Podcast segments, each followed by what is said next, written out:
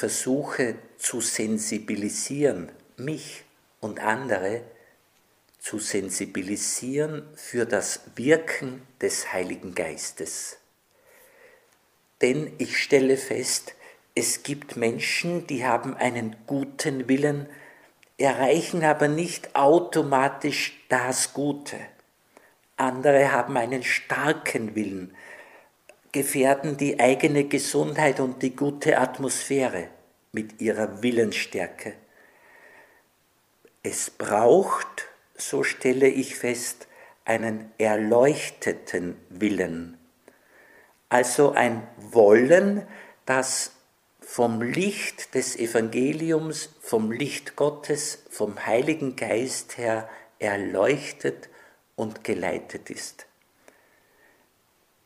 Dazu gibt uns schon der Prophet Ezechiel im Kapitel 36 eine schöne Verheißung, nämlich da sagt Gott zu uns, ich gebe meinen Geist in euer Inneres und bewirke dass ihr meinen Gesetzen folgt und auf meine Rechtsentscheide achtet und sie erfüllt.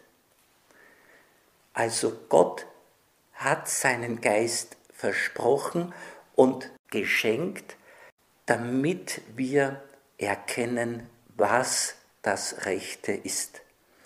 Wer um den Heiligen Geist bittet, meint Wilhelm Stehling, der bittet damit auch um den göttlichen Störenfried. Und er meint, wer den Heiligen Geist herbeiruft, der ruft die göttliche Störung herbei. Was will er sagen? Der Heilige Geist will mich auch zurechtweisen, er will mich korrigieren, er will mich auf den rechten Weg bringen und das stört mein bisheriges Denken. Wilhelm Stehling meint, Gott stört uns in unseren Gewohnheiten, in den Denkgewohnheiten. Wer bittet, komm, Heiliger Geist, muss auch bereit sein zu bitten, komm und störe mich wo ich gestört werden muss. Und ich bitte Jesus und ich bitte den Heiligen Geist, dass er mich, dass er uns stört, solange es nötig ist, bis wir ganz angeglichen sind in unserer Wahrnehmung, in unserer Orientierung an die Wahrnehmung und Orientierung Jesu. Der Heilige Geist ist der Augenöffner. Er ist der Bereitmacher.